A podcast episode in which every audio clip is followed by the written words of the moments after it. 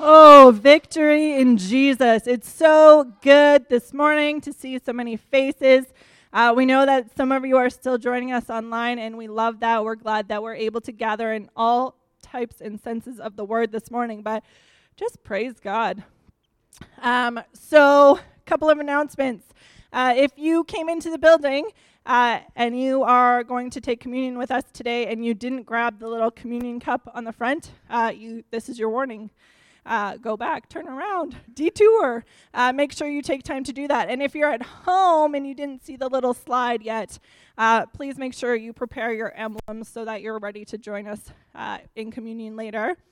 Um, and then the second announcement, hang on, pause pause for dramatic effect because this is important.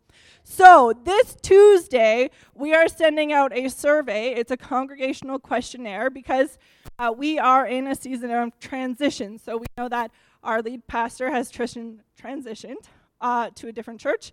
Uh, we have Pastor Ralph leading us in this season of transition, uh, and we have a pastoral search committee currently uh, discerning who God would have come and lead this local church. Um, however, you guys are the church. And so we want to hear from you. We have some questions for you. So if you, A, do not have email, uh, please call the office. We'll get you a paper copy. Uh, B, if you have not been getting any of our emails ever, but have been joining us online, uh, and we don't know you've been joining us online and want that, please call us and give us your email. And then C, the rest of you, all of us, uh, please make sure you do that. So you'll have from Tuesday to Sunday. Cool. Let's pray and continue to just worship God this morning. Lord, it is good to just uh, gather as the body in person. And we recognize that not everyone is with us this morning, and that's okay because we gather as the body no matter uh, how that looks. But God, as we just do that this morning, would you be honored? Would you be glorified? Lord, would you refresh us? Would you fill us with your presence and your spirit? Would you just give us a new sense of life um, and passion for you, for your kingdom work, for what you're doing, for, for the love you have for us, and for the love we're supposed to just share with our neighbors? Uh, God, would we hear your word and your message this morning? And, and as we continue to sing some songs, would we just prepare our hearts for a time of communion with you? Thank you, Jesus, that you hear our prayers. Thank you that you're with us this morning. And uh, may you be honored and glorified in all that we do. Amen.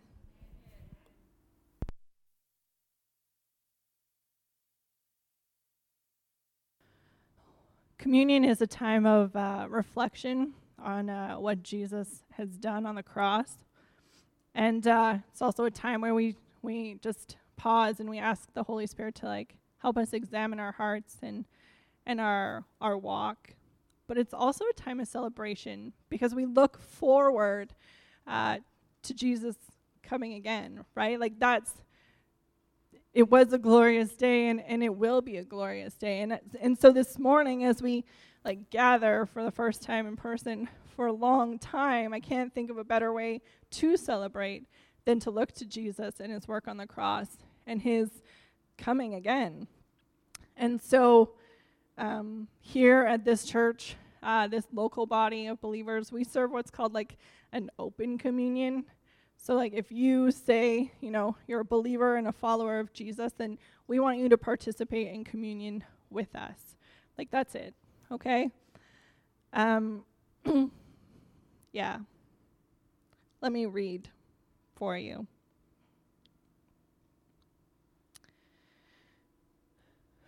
For I received from the Lord that which I also delivered to you that the Lord Jesus, in the night in which he was betrayed, took bread. And when he, he had given thanks, he broke it and said, This is my body, which is for you. Do this in remembrance of me. I didn't open my cup.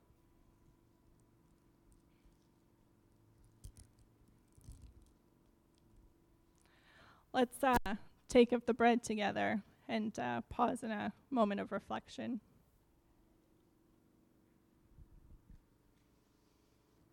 It goes on to say, in the same way, he took the cup also after supper, saying, This cup is the new covenant in my blood. Thank you, Jesus, for that. Do this as often as you drink it in remembrance of me. Let's take up the cup.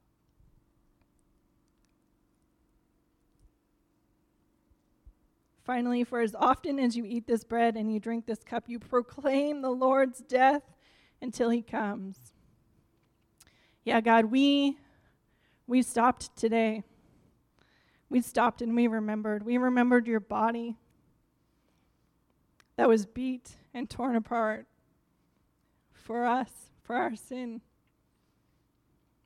And we stopped and, and we drank the juice in the cup but it symbolizes your blood, God, your blood that was poured out for us, the blood that was shed to wipe away our sins, to, to forgive our sins, to just wash us clean, so that we could be reconciled to you, so that we could be in relationship with you. Thank you. Thank you for your sacrifice. Thank you that we are in a position where we can remember. God, we're so grateful and we're so undeserving. We need you and we love you. But it doesn't end there. You didn't just leave us, you're coming back. and that will be a glorious day. We look forward to that. We celebrate the remembrance of that.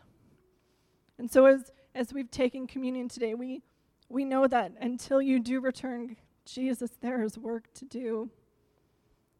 But we don't work to earn our salvation. Man, we just want to love people the way you've loved us so that they would know your love for them too. Thank you for that privilege. Thank you that we could gather this morning as your body.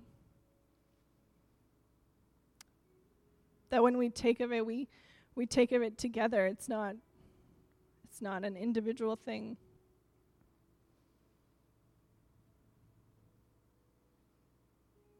Name is Jesus.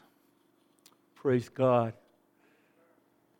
Wow, is it ever wonderful to see you folks in person? Oh, it's great. Hey, it's good to see you online as well. But I mean, I can't see you, but you can see me. It's a little different in here that uh, we can see each other. That's great. And you can see my face. I can't see your faces because we're wearing masks, of course, and uh, which is which is an important thing for us to do at this time. But thanks a lot, band. Wow, thanks for leading us so beautifully into the presence of the Lord. Don't you appreciate them? That's great. Thank you. And, and Tiffany, thank you so much for leading us through communion. That was uh, very, very special too, and very, very precious. Well, uh, that's my wife, Carrie. Okay?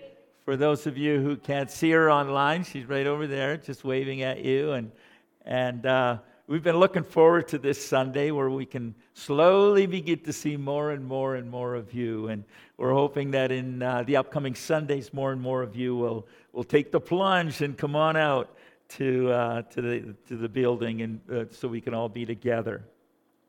Well, last week, I, uh, I began a series that we'll be doing in the book of First Corinthians.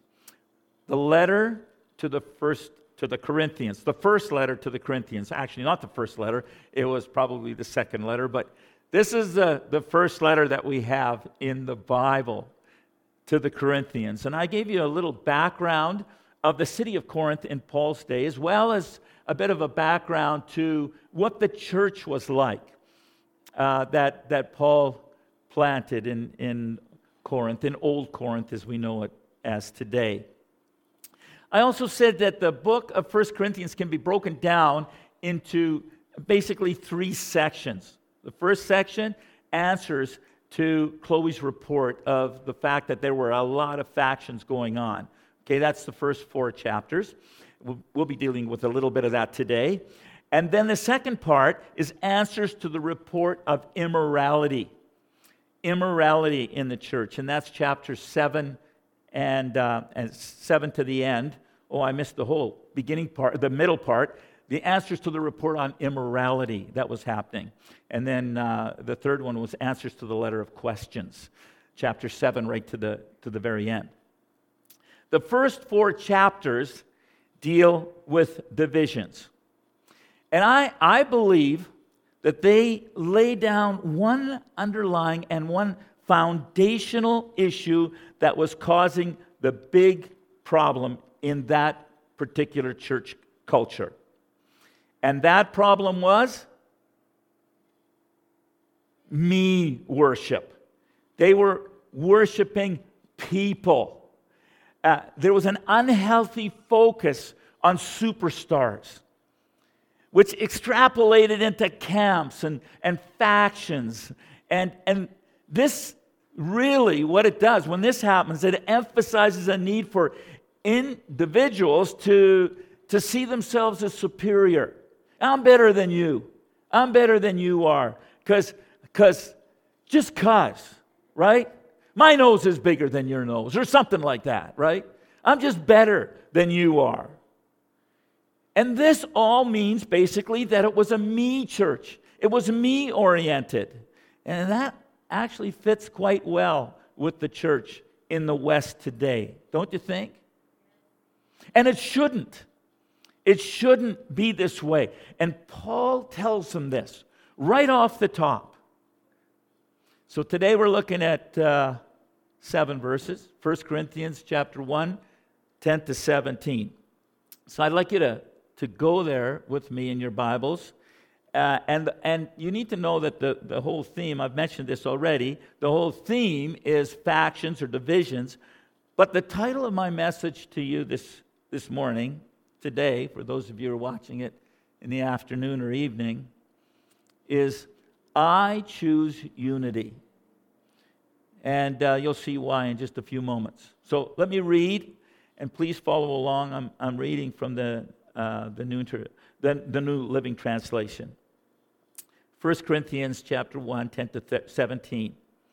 I appeal to you, dear brothers and sisters, by the authority of our Lord Jesus Christ, to live in harmony with each other. Let there be no divisions in the church, rather, be of one mind, united in thought and purpose. For some members of Chloe's household have told me about your quarrels. My dear brothers and sisters, some of you are saying, I am a follower of Paul. Others are saying, I follow Apollos or I follow Peter, or I follow only Christ. Has Christ been divided into factions? Was I, Paul, crucified for you? Were any of you baptized in the name of Paul? Of course not. I thank God that I did not baptize any of you except Crispus and Gaius. For now, no one can say they were baptized in my name. Oh, yes, I also baptized the household of Stephanas, and but I don't remember baptizing anyone else. For Christ didn't send me to baptize, but to preach the good news, and not with clever speech, for fear that the cross of Christ would lose its power. Now, verse 10 is really telling us that in the important things of faith, in the important things of our walk with God, we need to be of one mind. In other words, major on the majors. I believe if there's agreement in the most important things, it'll get rid of divisions about the less important things. Yeah, there will still be disagreements, but it'll get rid of the divisions on the lesser things. Now, Paul and Apollos were both faithful ministers of Jesus Christ, as was Peter. They were amazing people. But for some reason, we don't know why, people were lining themselves up under one of the three of these guys. And we don't know that. We don't know why. But most likely it had to do with uh, maybe their, their particular emphases, or probably they liked the style of one of them over the other one. We, we don't know.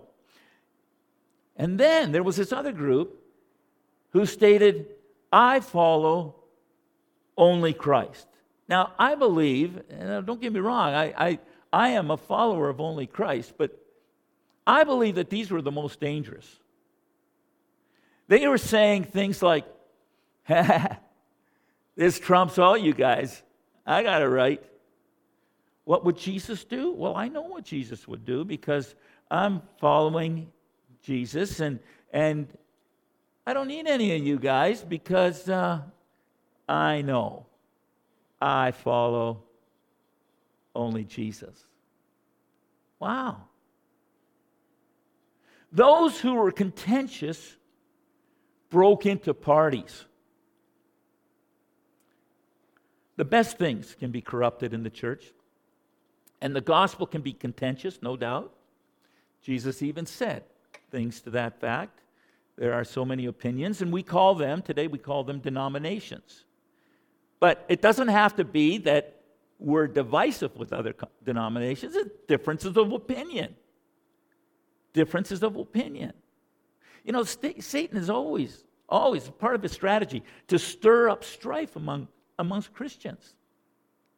And when it came to baptism, that was a big one as well. We need to know that Paul was not against baptizing people. He doesn't say that. He was not against baptizing people. He just left that to other leaders. He, he left that to other pastors while he focused on preaching the gospel. That was his main focus. His message that he was preaching would never make anyone worship him instead of Christ. He didn't want superstardom. Paul never wanted that. He humbled himself. We'll get into that as we, as we move through the, this book. It, it comes up over and over again. You see, according to Paul, there was only one church and one body of Christ, and everything that is, is different or that speaks of something different weakens the church, it destroys the church. Seriously, it, it really doesn't matter who baptizes you. It is important that you are baptized for sure, as a testimony that you believe in Jesus, as a testimony to people that you want to follow him. It shows people that you're a serious follower of Jesus. It shows them that. And you do it in front of witnesses. That's important too. Before brothers and sisters, and but also before those who aren't necessarily followers of Jesus. Now, if you're in this room, if you're watching, and uh, you're a follower of Jesus and you haven't been baptized, you need to be baptized. That's an important step to take. It's important to say yes to Him. Uh, yes, Lord, I need to take this step of obedience. That's what's, what it's referred to as. And please come and talk to us if you, if you would like to get baptized. I would, we would love to have a baptismal service here. Amen? Wouldn't that be wonderful? Where people would declare their faith publicly and, and we could fill this place out, well, to half capacity, anyways, and, and celebrate someone getting baptized. Don't be afraid if you haven't gotten baptized yet. It, it's just a wonderful thing. You see, the enemy's trying to make you afraid, he's trying to paralyze you. But if you say yes to Jesus, Wow, a victory is won, and it's just a glorious time to stand in there, to stand in a lake, not now, but in a river, or, you know, it might be a little cold. But it's glorious to stand there and, and, and declare, I'm a follower of Jesus and I intend on following him for the rest of my life. The point isn't baptism in this passage, but Paul is saying, hey, you're making this an issue of contention amongst you guys. The main point is comes up again in chapter 3 verse 4. For one, for when one says, I belong to Paul, but the other me to Apollos, aren't you carnal? That's what he's saying. Divisions, divisiveness is, is wrong. And the best parts of our faith, the best parts of our faith, including baptism, can be lost and they have sometimes, and we need to hang on to them. And a big piece of hanging on to those most important pieces that we share together as a body of Christ, we can protect them by being unified. We need to be unified. So, what does unity look like? Unity. For an amazingly beautiful picture of unity, I want to take you to the Old Testament. I want to take you to one of my favorite Psalms, okay? Psalm 133. So you can go there in your Bibles. Uh, this is amazingly, amazingly beautiful picture of unity. Uh, but before I want to read uh, this psalm, I, I, like to, I like us to have a, a clear understanding of what unity is. I also want us to see what it isn't, okay? So, first of all, what it is and what unity isn't, okay? It is not agreeing on everything. Unity is not agreeing on everything. We don't all have to have the, the same favorite color to be unified. We don't all have to drive the same car to be unified. It, it's not incoherence, it's not imbalance, and it's certainly not violent by nature. There are numerous definitions of what unity is, and I just got a couple here for you. Unity is harmony. And Paul brings that out right away. I appeal to you, dear brothers and sisters, by the authority of our Lord Jesus Christ, to live in harmony with each other. Unity is harmony, it's balance, it's coherence, it's equalization, it's coordination and understanding and loving even when there's disagreement. That's what unity is.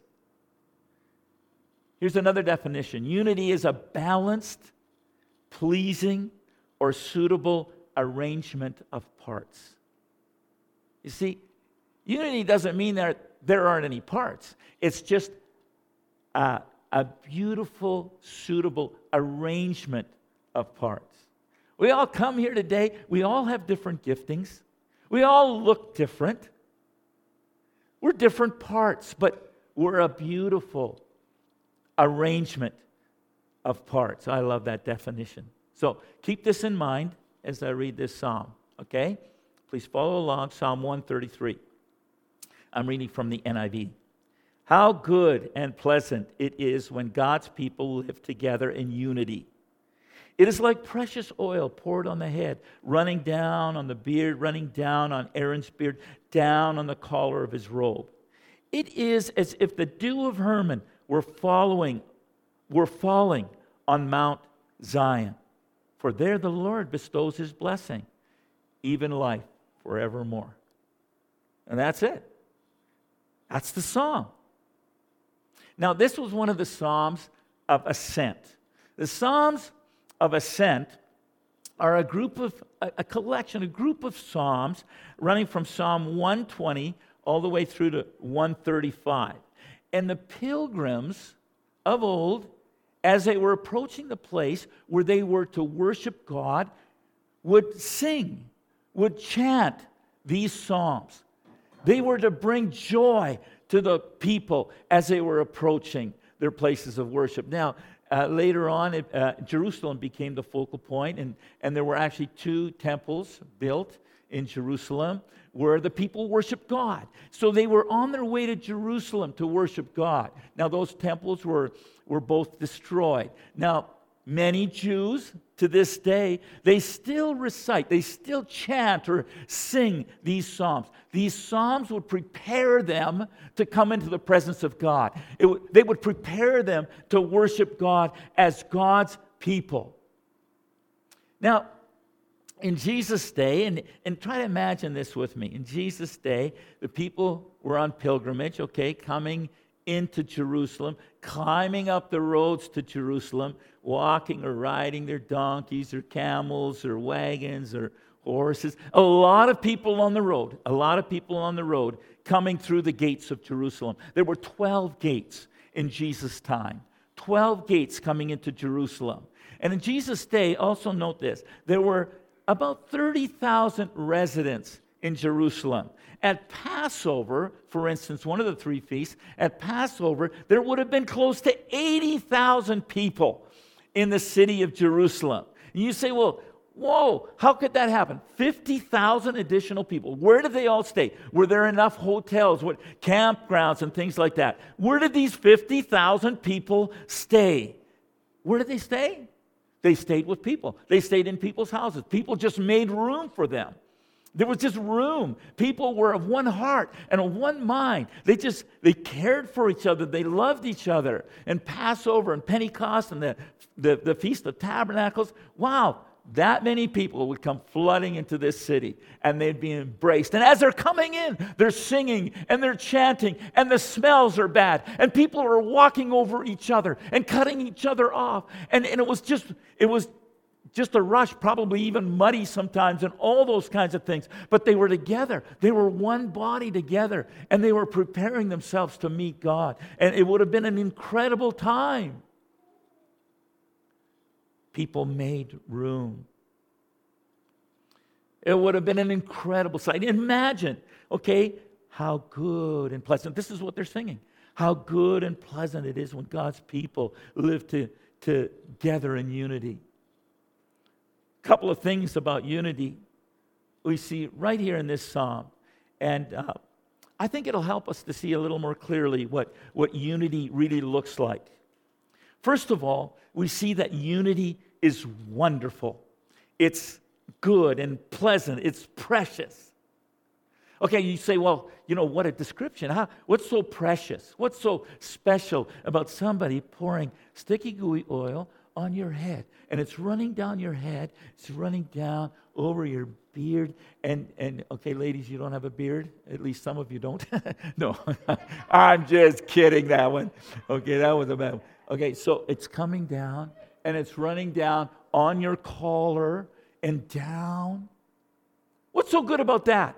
It, it would be a sticky, gooey mess. I've heard of uh, people and, and going to meetings of sorts, and, in um, oh, during the charismatic the heights of the charismatic movement where there was a lot of pouring of oil. And they would they would run away from it. Like okay they're about to pour the oil. I'm getting out of here because i don't want this poured all over my leather jacket or whatever right? It's what's so good about this? What's so good about the pouring of the oil?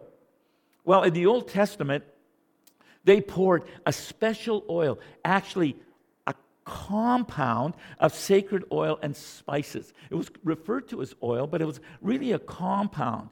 And it was taken pretty seriously.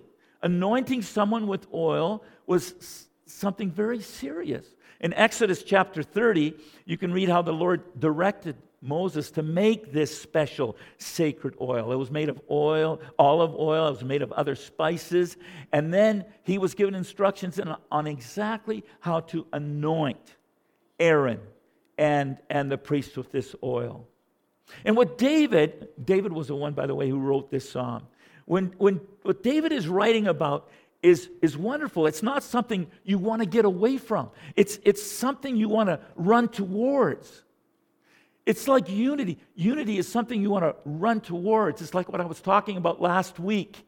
We are saints. We are, we are God's special people. We are set apart.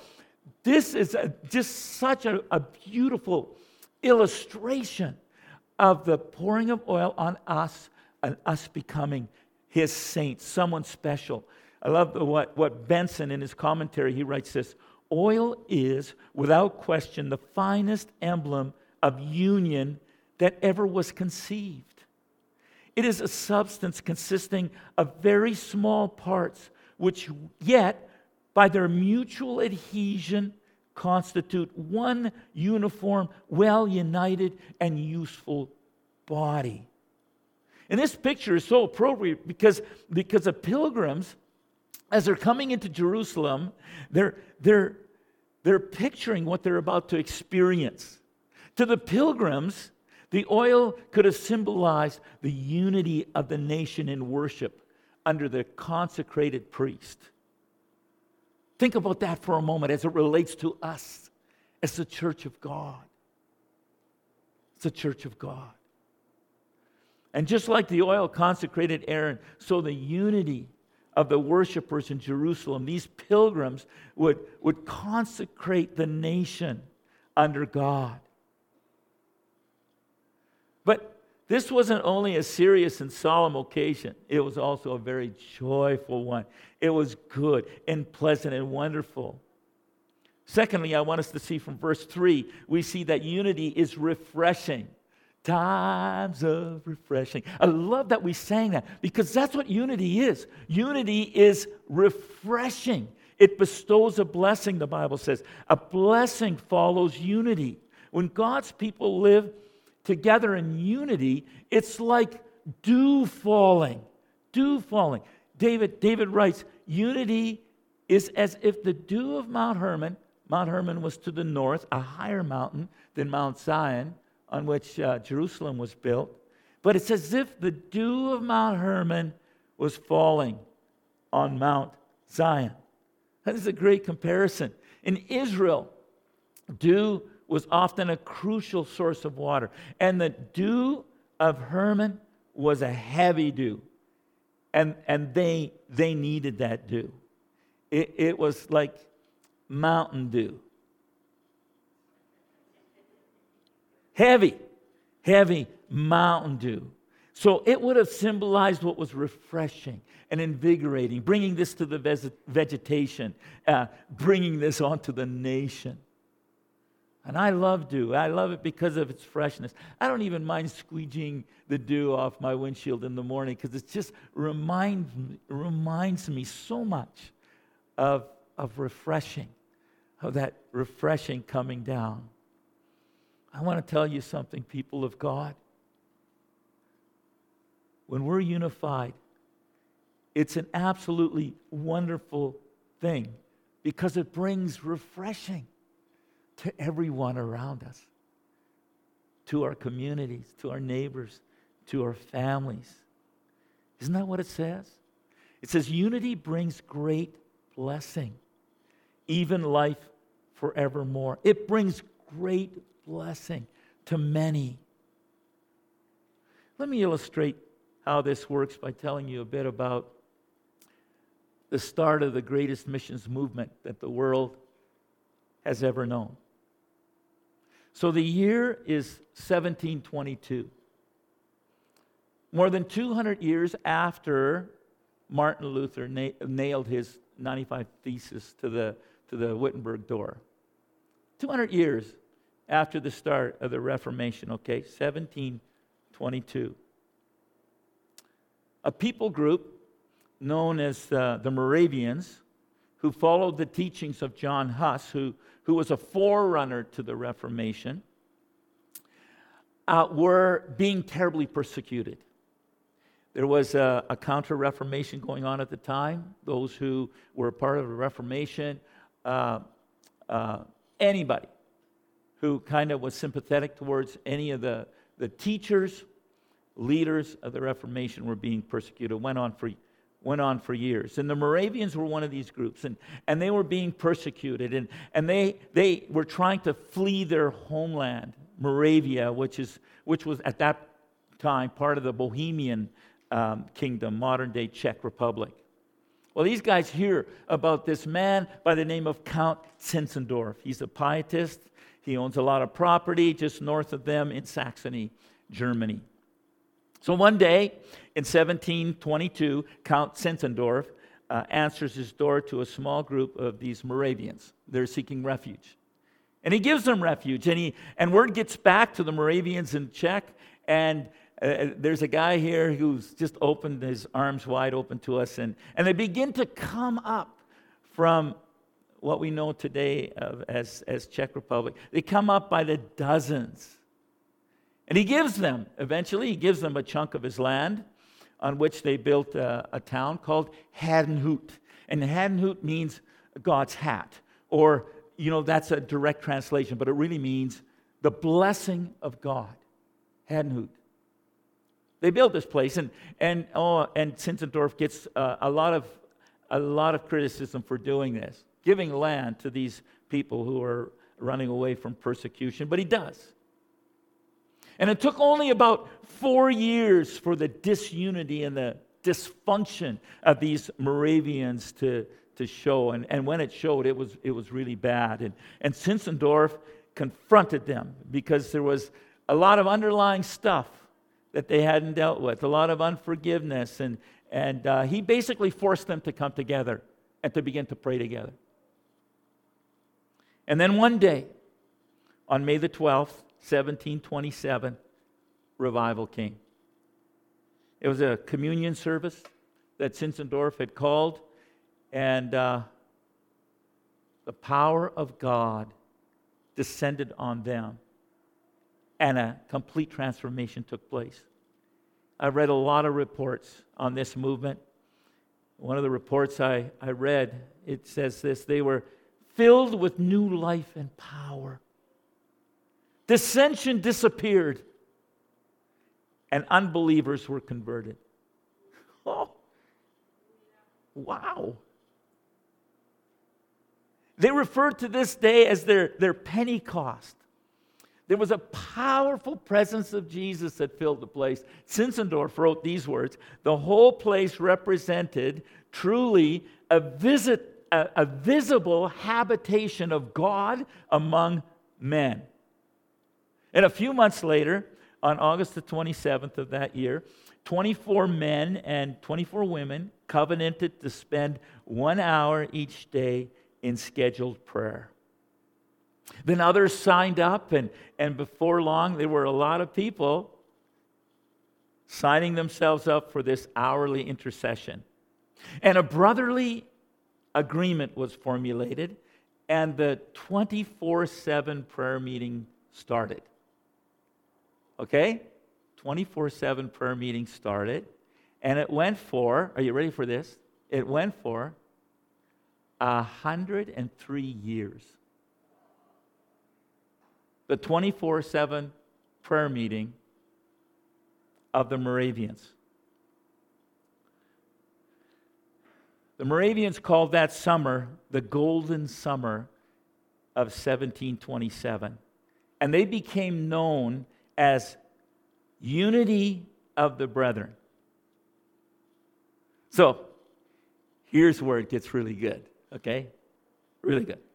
Six months after the beginning of the prayer watch, Zinzendorf brings them all together and he starts talking mission. He says, Okay, this is wonderful what God is doing here. Now it's time to go out. And one day, he suggested to his fellow Moravians the challenge to take the gospel to the West Indies, to Greenland, to Turkey, to the northern parts of Scandinavia, to northwestern Russia, and down the coast of Africa. And some were skeptical. But Zinzendorf, he just really preached it that day. And 26 Moravians stepped forward the very next day and to volunteer for world missions wherever the Lord led. And these missionaries were fearless. In fact, as they would prepare to go out in mission, they wouldn't bother with crates or suitcases. Why bother? Might as well just build coffins. They would build coffins literally, and put their belongings in the coffins because they said, it doesn't matter. We're going to give our lives to the mission anyway. We're going to die out there anyway. Why bother with nice, fancy crates and containers? They said God was calling them to the nations to preach the gospel. What happened because they got unified? What happened by 1791? 65 years after the start of the 24 7 prayer meeting, this small Moravian community, which was about 300 people at that time, had already sent out 300 missionaries. And I really wanted to show you an animated map today, a map from um, map of, of wars uh, on the history of religion. Uh, we just don't have the time to do that today, but uh, I've got a picture uh, that uh, Bryce is going to be putting up there for you. And it shows how the world religion started and how they, they grew, you know, from Christianity, uh, from the death of Jesus, and then when Islam uh, came on the scene after Muhammad, what, what, what, what took place and, and how it grew. And then, and then the map, this animated map shows us that around 1727, what happened in 1727? That's when these missionaries started going out missions abroad took place. And it's like a major part of the world goes the Christianity color, goes the color of blue. Because this small group of people began to send out missionaries. Now, the world contributes to the expansion of Christianity to the age of discovery. But Missions to the world, to the coastal region, started with the Moravians. There's no denying it. It's been said by missiologists that the Moravians are the pioneers of modern day missions. And for sure, coastal missions, as everywhere they went, they were the beachhead. They would come, they would come to places, they were the beachhead. And from there, other mission groups would uh, like launch off uh, what they had started there on, on, the, on the coast. Powerful. And I don't think this gets the attention that it deserves. Carrie and I have, have been to Herrnhut several times. We, we, we've, we've climbed the prayer tower and, and we've stood dumbfounded as we've looked over the, the thousands of grave markers representing the thousands who gave their lives for world missions. It's called God's Acre. And it, and it leaves you speechless because it's so powerful. They gave their lives for the mission of God from Missio Dei. People, you need to catch this today. You need to catch this. Unity brings unreal mission results. It brings life forever, life forevermore for all people just like what David wrote. So, question is, is unity or living in unity a basic component to taking the gospel to our city, our province, our country, to the world? The answer has to be an unqualified yes, it is. The church exists for mission. And, and people coming to know Jesus is the fruit of walking in unity. Always has been. So let me bring it home now. We are living in a very divisive time.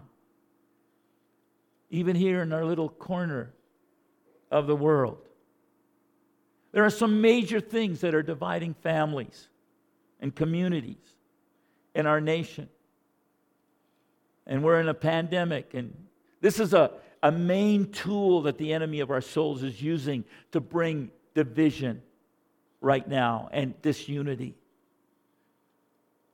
I've listened to some very high profile people expressing their opinions and presenting their opinions as truth.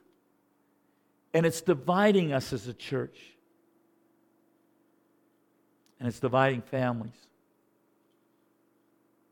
I thank God for PG Tab,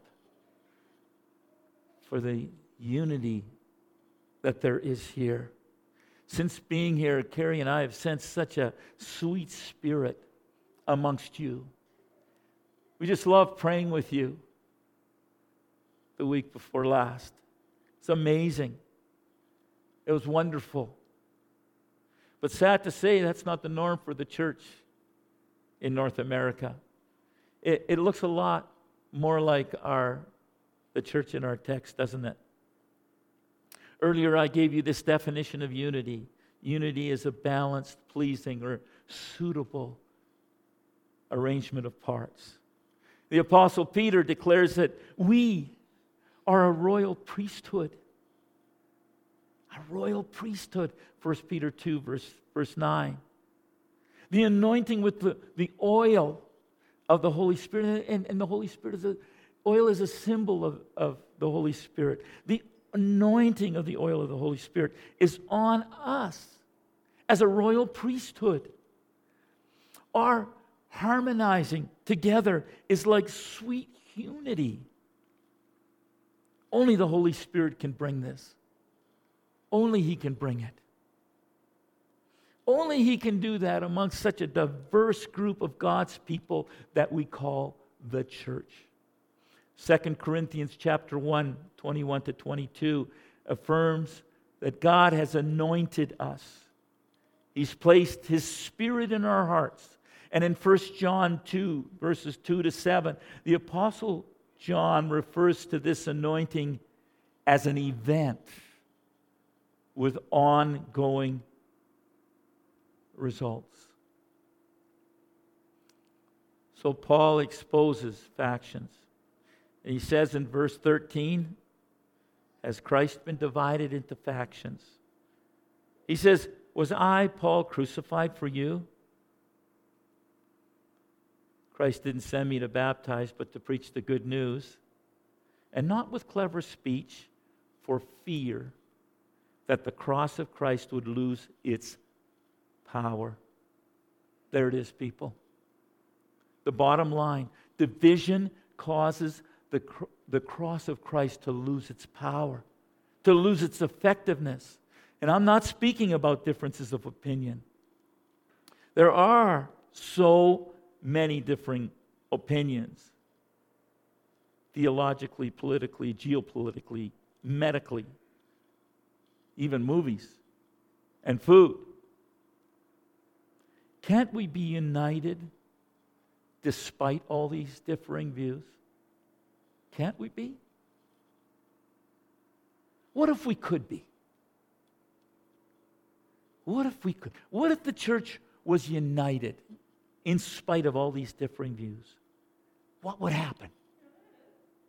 What would happen?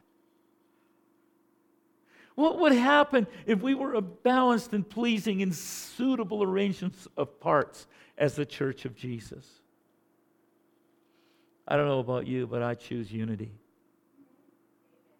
I choose unity. I, I want unity. I pray for unity. I desire it. What does the world need from us as followers of Jesus? More than anything else, it needs a display of love. That's what it needs. It needs a display of love as a, as a people of God. It needs to see unity. And that will result in love for the world.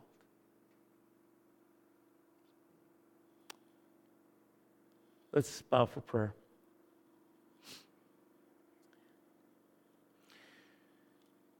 It could be that you're, you're here today or you're watching online. You're really, you're really struggling with uh, unforgiveness, really struggling with, with the people in your life who are in disagreement with you. You just, you, just can't get over it. And I want to encourage you to ask the Lord to help you today. Ask the Lord, if you're in this room, if you're watching, ask the Lord to help you. Ask the Holy Spirit to come over you like healing oil because He wants to do that. He wants to bring change. And it could be that if you're listening today, either online or in the room, and Jesus is not the leader or the forgiver of your life, you can ask Him to be that for you today, and your life will change. It'll change for the good. I can, uh, I can, I can guarantee you that. I can never guarantee that your problems will go away or that everything will be good. But I can guarantee that your life's trajectory will completely change and your life will be a fulfilled life. So say yes to Him today. Say yes to Jesus. And say yes to walking in unity, people of God. Say yes to Him about that. Lord, I just pray that anyone within the sound of my voice would yield to you, Lord. Say, Yes, Lord.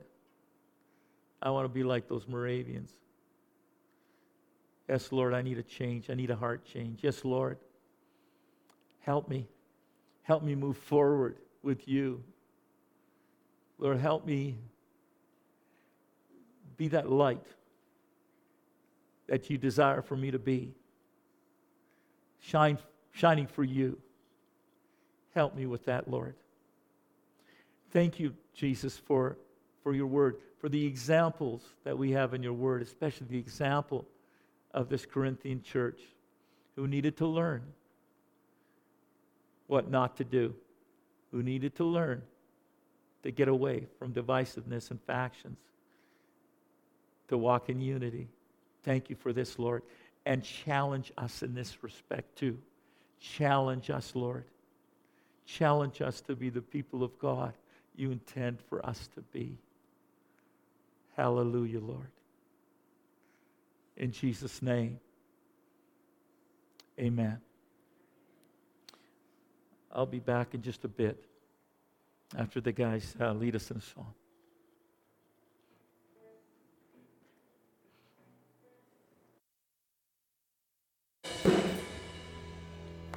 Wow.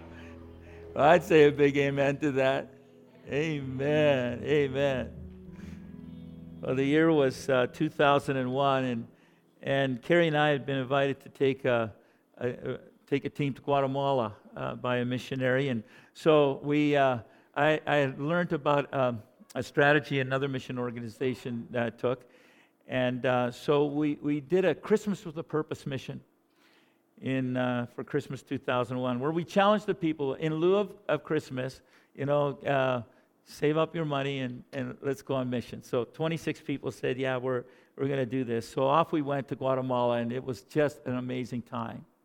Here we were uh, in, in this country that where revival fires had broken, broken out. Some of you know the story of, of uh, the revolution and all, and what happened in the late 90s, how, how the spirit of revival, it was like God decided, okay, now I'm going to I'm going to open up my windows and pour on this country a blessing like they've never ever seen before. And it came in direct response to the prayers of a man who had come 54 years before, a man from Toronto.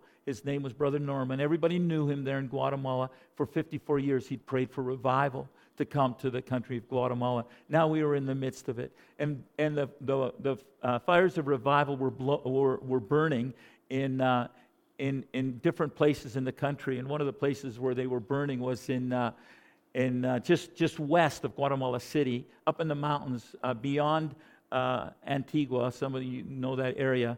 Uh, in, the mountains amongst the Mayan people. And there was this little community called Quiche.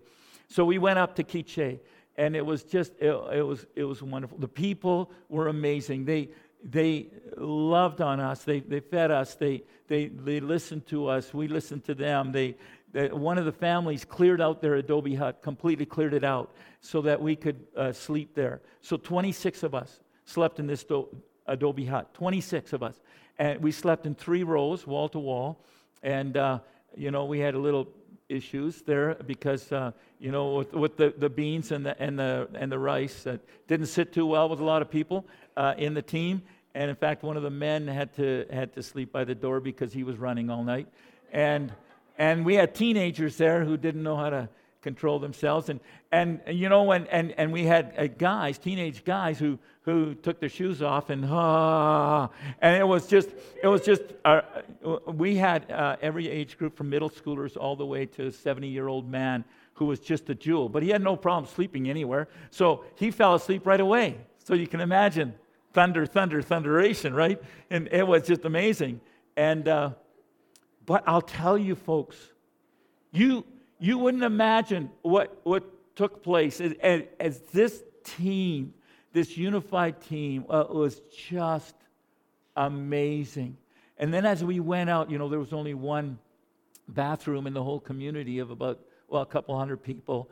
And we discovered very quickly that they didn't use the local bathroom. They all went out in the cornfields and everywhere else in the, in the jungle and everything like that. And it was just an amazing experience as we presented the, the good news to them and, and how they received it and how they loved on us and how we loved on them. But oh, the, the thing that was the most powerful of all was that how the team loved on each other and accepted each other and boom, boom.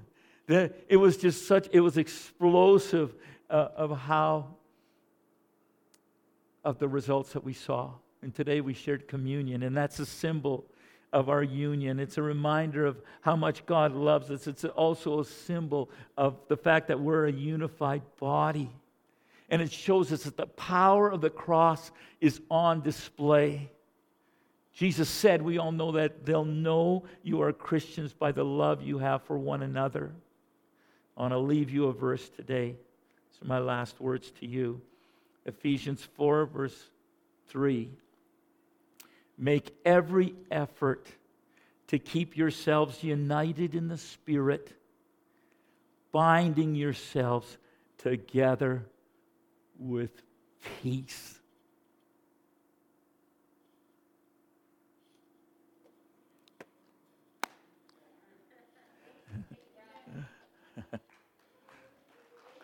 Thanks, guys.